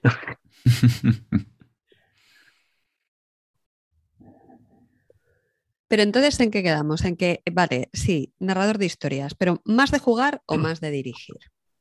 Yo, yo soy mucho más de dirigir, yo lo tengo claro. Yo siempre.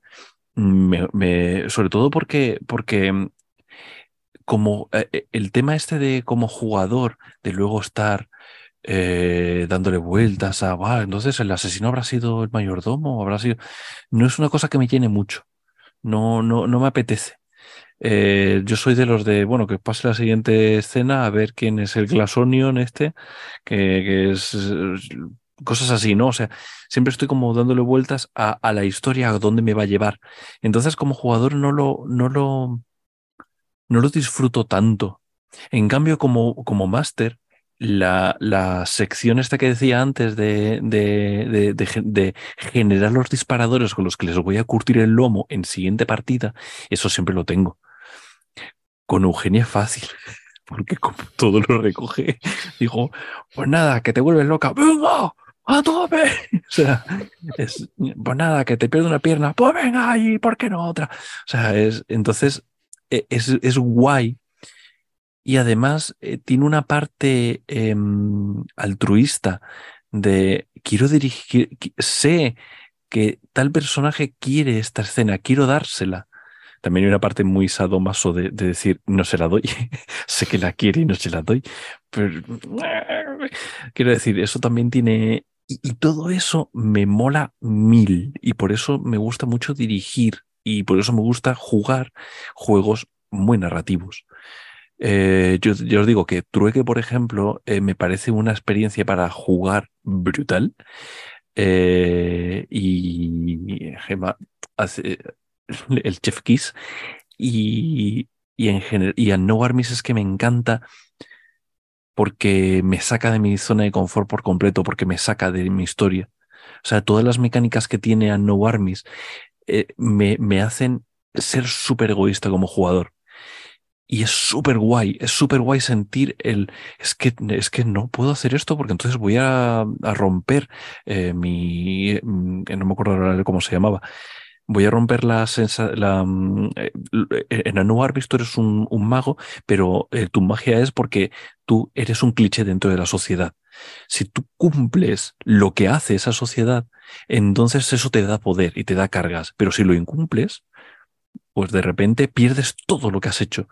El dipsomante cuando se queda sobrio pierde todas las cargas, entonces tiene que estar siempre borracho, por ejemplo, ¿no?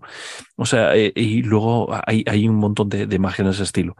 Entonces te obliga a ser, eh, y todo el sistema encaja en obligarte a ser egoísta.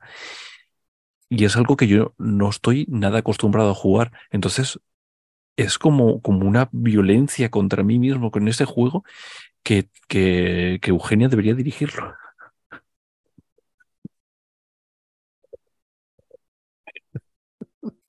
El plot twist ahí. Aunque no lo parezca, este silencio de que la mayoría estamos muteados, pero nos estamos despollando sí, nos estamos despollando de risa. Porque esto ya no son ni mensajes subliminares, esto es directo. Joaquín, aquí me pones risas enlatadas, ¿eh? Entonces yo tengo una pregunta, Álvaro, muy seria para ti. Que yo creo que podemos, entonces, de, según has dicho que lo que prefieres es dirigir más que jugar, podemos eh, anunciar en primicia que el siguiente libro va a ser eh, sobre directores de juego eh, en vez de jugadores, como el, el, próximo. Yo creo que lo podemos decir ya, ¿no? O sea, sí, ¿no? no creo. No, no, es que es que es como, no sé, no, no es una cosa que me motive con toda la honestidad. Escribir un libro de, de, de, consejos, de dirección y tal, hay divulgadores brutales por ahí que lo hacen maravillosamente bien, que les encanta hablar de ello y, no, no es una cosa que a mí me motive. Es más, el, yo prefiero estar ahí todo con una, con una cerveza acá y os decir, pues, oye, ¿te acuerdas cuando pusieron truco? ¡Ah! no, no es una cosa que me, que me motive especialmente porque sobre todo siento que una de las cosas más importantes de dirigir es hacerte tú mismo tus propios trucos. Creo que es súper importante, y esto yo lo he dicho un montón de veces, tienes que descubrir qué es lo que se te da bien y, explotarlo.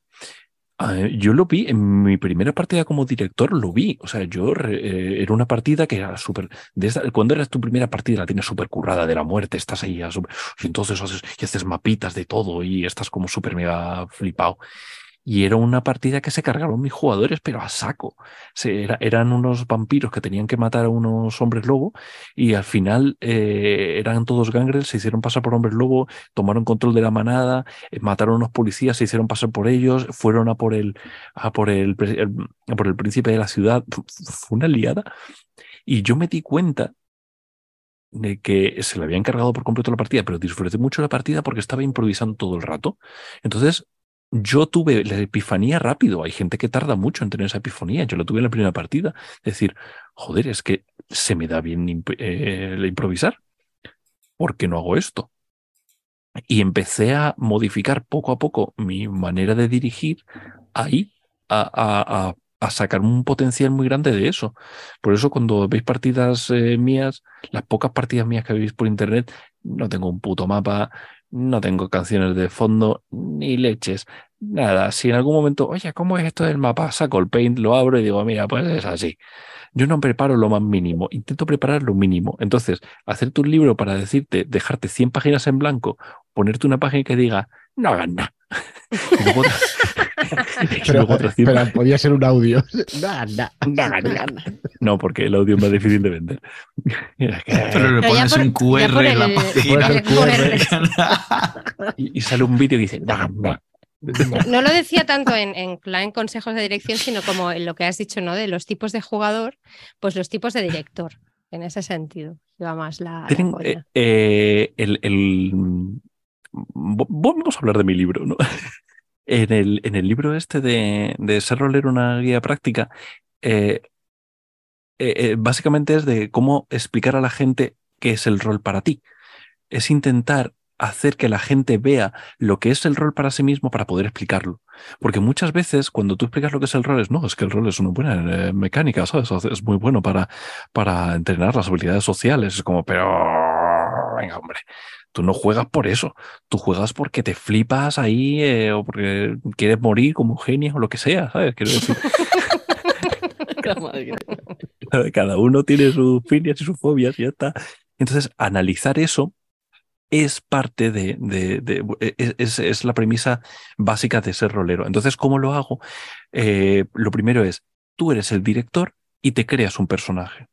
Porque quiero que te crees un personaje para que tú te organices dentro de, los, de estas estructuras de estos siete personajes y, y estructures quién eres tú. Y tú eres el director, tú eres el que va a decidir cuándo vas a comentar esto, cuándo vas a hablar, con quién lo vas a hablar. Tú eres el director, tú lo vas a hacer. Pero como director tienes que tomar una decisión y tienes que ser un personaje. Entonces, eh, eso se puede, una vez ya tienes tú encuadrado tu personaje, ya luego haz con ello lo que quieras. Si yo soy el personaje y yo sé que soy narrador de historias, voy a dirigir de una más cierta manera. Y hay ciertas personas a las que no voy a dirigir porque no me interesa, no me interesa lo más mínimo ese, ese tipo de juego hay ciertos sistemas que no voy a encajar, pero mira, me conozco. Y como me conozco, entonces puedo seguir hacia adelante. Esto es Paulo Coelho total, quiero decir, no, no tiene nada eh, en lo que es. En un montonazo de criterios existe pues en el rol también. Entonces, luego dentro del libro también introduzco el cómo podrías hacer diferentes tipos de, discurso dentro de cada punto y luego es como eh, ejemplos de absolutamente todo. De todas, todas las posibles variantes pongo ejemplos. Entonces es muy divertido de leer, es muy, es muy entrañable porque te vas a sentir identificado en un punto o en otro y tal. Y como director lo vas a recoger, como jugador lo vas a recoger. Y sobre todo es, una, es un libro para compartir para, oye, ¿y tú, no, yo tengo tres puntos en tal y un punto en cual, ¡Oh, igual que yo! Me gustaría que cada uno tuviera su fichita como, como carnet de rolero, porque soy muy troll, ¿no? Entonces quiero que haya como un carnet de rolero, que la gente diga, mira, soy... Y, y, además que te lo puedas imprimir tú, porque claro, lo divertido del carnet de rolero es que te lo das tú mismo y ya está, ¿no?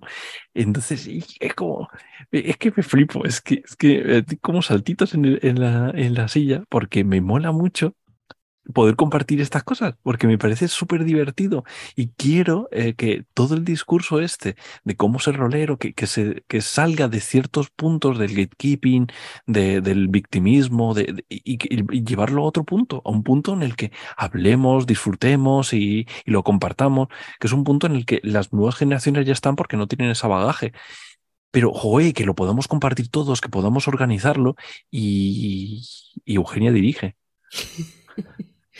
Eh, una pregunta te quería hacer yo.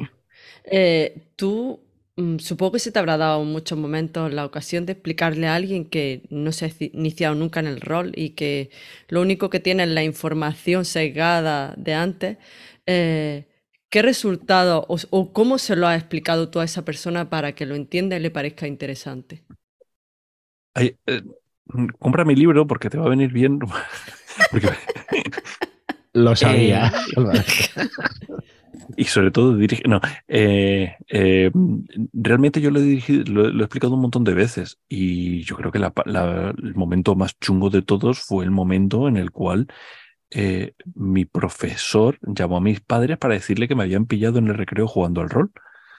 Y mis padres se quedaron como, ¿y, y qué? Pues si también juega en casa, ¿sabes? Que, quiero decir, estaba faltando a clase o algo, ¿no? Entonces, ¿qué me estás contando?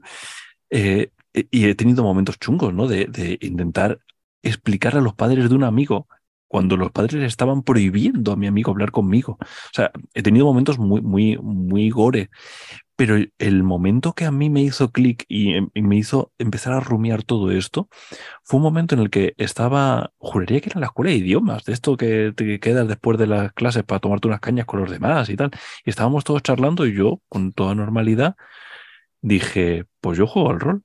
Y, y una persona dentro de la, de la mesa, una de las que estaban por allí, dijo, ah, eso es lo de matar gente, ¿no? ¿Cómo? Perdona, ¿cómo que eso es lo de matar gente? O sea, lo dijo con muchísima naturalidad y eso a mí me, dolió mucho. Como, pero cabrona. Y, y, me quedé totalmente out. No supe responder a eso. Me quedé como. La conversación siguió por otro lado y ya que seguí con unas cuantas personas, empecé a hablar con ellos y no, pues sí, se juega así y tal. Pero fue un momento de caos técnico de que alguien con tanto naturalidad, ah, eso que haces tú no es lo de matar gente. Ah, mm, pues nada, me paso las patatas. Y luego ya esto lo he ido desarrollando mucho más. Hasta a mí la, explicación más eh, fácil y de una manera más divulgativa eh, que me gusta es la descripción que dan en el juego de rol de No Armies, que es que un juego de rol es un teatro improvisado eh, radiofónico es teatro porque interpretas personajes, es improvisado porque no hay un guion eh, predeterminado y es radiofónico porque no haces las acciones sino que las anuncias. Voy a abrir la puerta, no te levantas a abrir la puerta, ¿no? Entonces, es, yo creo que esa, esa es una gran definición cuando necesitas darle un titular a alguien. Entonces está bien tenerla, pero al final tú lo que tienes que hablar es de, de por qué es interesante para ti, por qué te mola, lo que hacéis en este podcast. O sea, eh, cuando empecéis a hablar de, oh, porque es que me, le eh, y, me quiero morir, esas, cosas que decís aquí. Sí, y que es así. Lo ha clavado, ¿eh? Nos flipamos, es que lo ha clavado, es que da igual lo que diga, ¿eh? ¿eh? nada más que la emoción de. Sí, sí. Es fácil imitarlo, de todas maneras. A, Fran, por ejemplo, imitarles, dices cualquier cosa, pero dices espectacular en vez de cualquier. o maldita sea, maldita, sea. también. ¿eh? No, son mis personajes, no soy yo. son mis personajes. Se os quiere, se os quiere. Eugenio dirige. Madre mía, que me lo voy a creer. ¿Y cómo le explicarías qué es el rol a un peluche? Oh, qué bonito. Esa es pregunta eh, para... Pero esa no la puedo responder yo. Mamones. Eugenio dirige.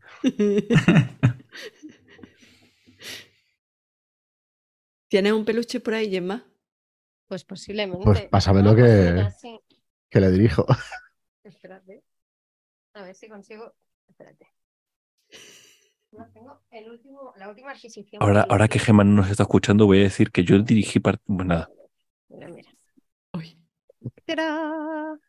HP. ¡Ay, qué bonito! Sobre todo por la noche, en la almohada ahí al lado. Se parece a Edgar Allan Poe más que a HP Lovecraft. No, no tiene bigote. No, no tiene nada que ver. Lo que pasa es que sabes que Lovecraft no tiene la barba. ¡Oh! ¡Ay! ¡Oh! Pero es que esto, a ver. Eso lo ha hecho tu mujer, ¿verdad? Esto, es audio, explicad, por favor. No, es, es audio. Me está, estoy enseñando mi metralleta. y por eso estamos haciendo todos. Oh, por favor, enseñar peluche, Álvaro. No, esto no es un, no es un peluche, es una, es una figura de una capibara. Sí, pero, tenía la capibara. pero tengo un peluche de una capibara que hizo mi mujer. Sí. Eh, que es que no lo tengo cerca, no, no voy a trastear. Ya os mandaré la foto. Total, si esto es audio, ¿qué cojones? Ya os mando la foto. Y... Pero para darle envidia. Sí, sí. Oh, oh, bueno, entonces. Qué bonito, qué bonito, sí. es esto. Sí. Oh, oh, qué, bonito. Qué grande. Es albino, ¿no? no, es más al pan pan. Al pan pan. Bueno. Ya, es tarde, ¿no? sí. Ya se va notando. Nada, yo quería decir que nos quedan, nos van a quedar algunos puntos por tocar porque nos quedamos sin, sin tiempo por no alargarnos más que es muy tarde. Pero sí que esto que tenemos aquí, la lista esta de terror más acción igual a slasher, comedia más acción igual a slap stick. ¿Qué coño es slap stick? Álvaro, por Dios. ¿Cómo que Álvaro? ¿Quién habrá hecho esa escaleta? No, eh, eh, Slapstick es el género este de comedia de Charles Chaplin, de caerse y eh, darse tortas. y ah. Ese es el slapstick. El slapstick en el rol es súper divertido, sobre todo en el en, rol en vivo y tal. A mí el slapstick, yo soy muy, muy fan de, de ese tipo de, de, comedia física tontísima. A mí me encanta. Hoy mismo he visto una peli de Chaplin, por cierto, que no, que no había visto. Y es muy, muy divertido esas cosas. Y no tiene sentido si le, si le miras la acción. No lo conocía. Hay una de las películas, creo que era de Buster Keaton, que era eh, un, que, que, llega un, hay un edificio en llamas y llegan los bomberos y empiezan a liar la parda y tal. ¿Sabéis que eso se dirigió porque estaban hablando de qué película dirigir y de repente alguien dijo, ¡Ey, mira, se está quemando la casa de enfrente! Y dijeron, ¡coge la cámara rápido! Y empezaron a rodar ahí. Hostia, Y luego ya hicieron el guion, pero ya tenían ahí escenas haciendo el polla alrededor de una casa ardiendo. Eso es lo que le... Voy a contar un secreto aquí. Esto es lo que le gustaría a Marlon. Él hace las ilustraciones y que le escriban. ¡Hala, sí! Bueno, eso, mm. eso David no se acuerda, pero eso es lo que le hicimos nosotros para Gamso. En, eh, él nos pasó unas ilustraciones y nosotros le escribimos qué eran cada una. David no se acuerda porque es mala gente, pero, pero lo hicimos así. Correcto, correcto. Sí, Es que eso se puede hacer realmente. No sé si, si se hace mucho, yo creo que no. Se ilustra sobre el texto, pero, pero sí, sí, es otra manera de, de hacer. Bueno, ¿qué más teníamos? Eso. Eh, el terror más acción lo hemos comentado antes que. ¿por qué, por, qué ponías igual a Slasher si no tiene por qué? Pero es que eh, yo es que antes dije, mira, ya lleva mucho tiempo hablando, no os voy a corregir. Pero ¿Qué es el slasher? El slasher básicamente es eh, que cuando, hay, es, cuando el asesino es directamente responsable, que es la película de Alien, sino un slasher. Mm. Cuando hablabas de no, es que, por ejemplo, el terror más acción, la película, la, la, la, partida de Alien, pues eso es un slash, cojones. Es, un, es lo mismo, o sea, pero que en vez de un tío con la careta de Scream, es un tío que hace y es un Alien. Ya está. Eh, básicamente es eso.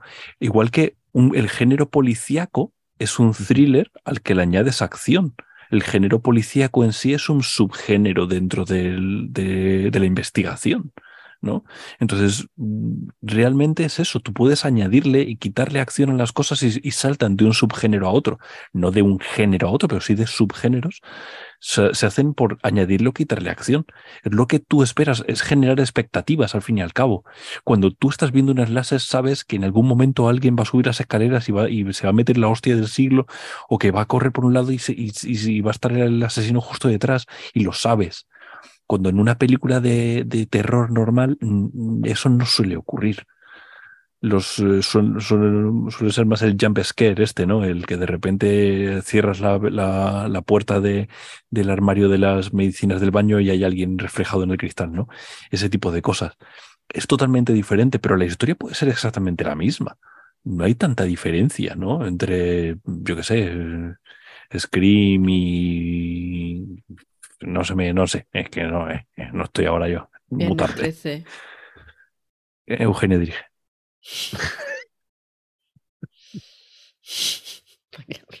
pero que eran simplemente como ejemplos. O sea, tampoco ahí es como para listarlos. Es como, bueno, es interesante saberlo. Mm. Y es, es curioso ver que si tú coges una tragedia griega y le añades acción, tienes una telenovela. Eso me ha hecho gracia, sí, leer lo del claro, más acción igual a telenovela, sí. Es muy gracioso. O sea, pero, pero realmente es como para que todo el mundo reflexione de, ah, pues es verdad. Lo de, de todos ha hecho un western, que es una frase súper típica de abuelo pues mm. se puede hacer y, y funciona. Sí, al final son mezclas, mezclas de cositas que, bueno, pueden funcionar o no, pero en este caso estos ejemplos sí funcionan. De meterle todo esto. Épica más acción igual a politiqueo. Épica menos acción. es lo que. claro, claro. eso es lo que hablaba antes de Juego de Tronos. Lo quitas y es House of Cards. Es, es básicamente eso. Es, eh, o, bueno, eh, si habéis visto, em, ah, ¿cómo se llama? Battlestar Galáctica, le mm. quitas la acción y es, y es Caprica, que no lo vio ni Perry porque era político y era un collazo, pero, pero ella básicamente mm, es, esa premisa, ¿no? Es, es, muy interesante verlo, cómo la acción eh, mueve mucho más, no solamente porque hay mucha gente que la acción la ve como una manera de generar tensión, de generar tempo, pero tiene mucho más, genera mucho más, es muy bonito eh, analizarlo como un género más, porque está como, eh, estas son las chorradas estas de Bruce Willis pegándose ahí hostias en una película de Navidad. Es mucho más la acción, tiene, tiene mucho más y tiene muchos mm, mm, resquicios donde se puede generar eh, historias súper guays. Y sobre todo porque la gente suele entender los códigos internos de, los de esos subgéneros y suele ir para allá. Probablemente en, la llamada de Chulu, si el tío sale huyendo, mm, depende de dónde se meta, a lo mejor le sigas, a lo mejor no. Pero si tú estás en Mutant City Blues, eh, vas a ir para allá porque es policíaco. Y vas a ir y vas a, generar la acción. Lo, vas a hacer, aunque sea de forma subconsciente. Si conoces los, los, los tropos del género, lo vas a hacer. Y eso es lo bonito. Muy bien, pues yo creo que ha quedado un programa bien redondito, ¿no? ¿Qué os parece? Mm. Dios, Dios, los micros. La he parda, ahí hace así y no me he dado cuenta de que tengo el brazo del micro y va a liar la parda. Eso te pasa por no dirigir. Claro, sí es que es verdad, he sido castigada. Sí, es que acoso y Muy bien, pues yo creo que lo vamos a dejar aquí, ¿no? ¿Parece? Y que sí, terminar en alto, así en todo lo alto. ¿Y la canción? ¿Cómo? ¿Cómo? Eugenio? Claro, había una canción, por ahí. claro, dijo que iba a cantar. Claro. No, no, no, no, no, no. No hace falta. No, no, no, no. Claro que hace falta, es el sello del programa. Aquí no se va nadie sin cantar. Salvo que sea Mickey. pues sí, cantamos. ¿Qué proponéis? Hay que cantar, hay que cantar. Aquí habían puesto un porque hay que ser rolero. Ese, yo, yo lo veo. Es verdad. Vale, a ver, ah, pues está. Esa mola. Venga, pues, Aquí está. ¿Quién empieza? Ya seguimos el ritmo. Gemma, que tú y yo no arrancamos siempre, vamos. Venga. ¿Dónde está la letra? Espérate, vale. Aquí, lo, tengo, lo tengo, lo tengo, lo tengo. A la de tres. One, two, three. Porque hay, que, ser rolero, contar la mesa de juego. No importa, que, se compre, para que sepas que te quiero como un buen rolero. Le compro a dos mil. Ser rolero. Yo compro manuales porque, yo quiero. Esto ya no cuela mucho, ¿no? Tío, que está lloviendo y está lloviendo más. Aquí no vamos a Oye, Álvaro, muchas muchas gracias por venirte, por visitarnos y por, y por la charla, tío. Ha estado muy guay, muy guay. Sí, sí. Eh, ya tengo tu número de cuenta, no te preocupes que te. Oye, sí, ha sido muy divertido. Esto es más divertido venir que, que escucharlo. Claro, claro. Bueno, si te Uy, no, pero, pero este es de. Hay algunos podcasts que apetecen escucharlo y te quedas así como, oh, mm, qué, qué interesante. En cambio, con Estrellas y Deseos, lo que apetece cuando lo estás escuchando es escribir. Pues yo haría no sé qué, Es como este, es, es como el, el dentro del mundo de los podcasts, es lo más parecido a estar en un bar que es lo guay. Me encanta. Es que, es que se parece mucho. Sí, sí. ¿Alguna vez puede ser que os haya pasado alguna vez que estéis en un bar y la conversación de la mesa de al lado parece más interesante que la tuya y todos os calláis? Sí. Pues eso, eso es estrellas y deseos. O sea, eso es eso. Esa la mesa de al lado. La mesa de al lado es más interesante que la mía. Es, es eso.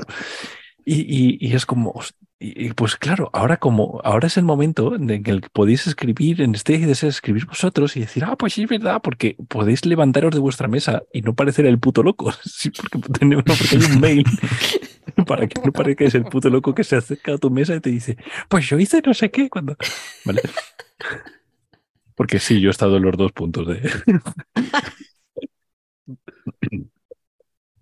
Eugenio dirige. Pues eso, acordaos que podéis escribirnos un mail a ypodcast.gmail.com que podéis contactarnos a través de Twitter, arroba EYDPodcast, es igual. Y también podéis escribirnos en nuestra web. En la entrada de cada programa podéis dejarnos allí un comentario. Generalmente hacemos caso. Y ya, ya leemos los, el mail. ¿Lo hemos vuelto a abrir? Sí. ¿Sí? Pero Yo no lo he abierto desde el año pasado. no, por Podría tener eh, Estrella y Deseo el apellido de Estrella y Deseo la mesa de al lado. que Álvaro Lomán la clava ahí. La mesa de tu otra mesa. Tu otra mesa. otra mesa rolera. Estoy en la mesa de al lado. Estoy en la mesa de al lado. Y me como un helado. No. Compra mi libro. No importa de lo que hablen, que yo y me callo como un buen rolero amargado. Oh. Eugenia dirige ya. Hace 15 minutos más, ¿no? O sea, ya. Sí, bueno, Albert, Albert, un beso, Albert. Albert, Ay, Albert. hemos mandado beso. Albert, un beso. Albert, Sirio, otro beso para ti. Exacto. Y, para Álvaro Lomán no hay beso. Y para Álvaro Lomán. Para Álvaro Lomán. Para, su metralleta. Y para su metralleta. Está con la metralleta y nos quedamos, me quedo solo, ¿eh? este Joaquín, por favor, inserta un ratatatatata al final del podcast. Sí, por, favor. A la mención de metralleta, queremos que se escuche el disparo. Ahora tengo muchas ganas de escuchar el podcast para saber si mete una onomatopeya de una metralleta o el que él dice ratatatata. Por favor, que sea Joaquín el que diga ratatata. Por favor, Joaquín. Sí, sí. Te lo pedimos. si fuera el fin del mundo, este fuera nuestro deseo. El fin del mundo, gran juego de rol, por cierto, sí. Mm. Ah, ¡Ay, qué bien metido! ¿eh? ¡Esa coñita buena! Son muchos años de vender libros. ¿eh? y de meter la cuñita. Y, de meter la metralleta. Ya no, nos vamos ya de una puta hasta vez. Hasta aquí, hasta aquí. Que se enfría la sopa, joder. Hasta luego. Venga, conmigo. Adiós. Adiós. Eugenia dirige. Te quiero por ser rolero. Álvaro por mí.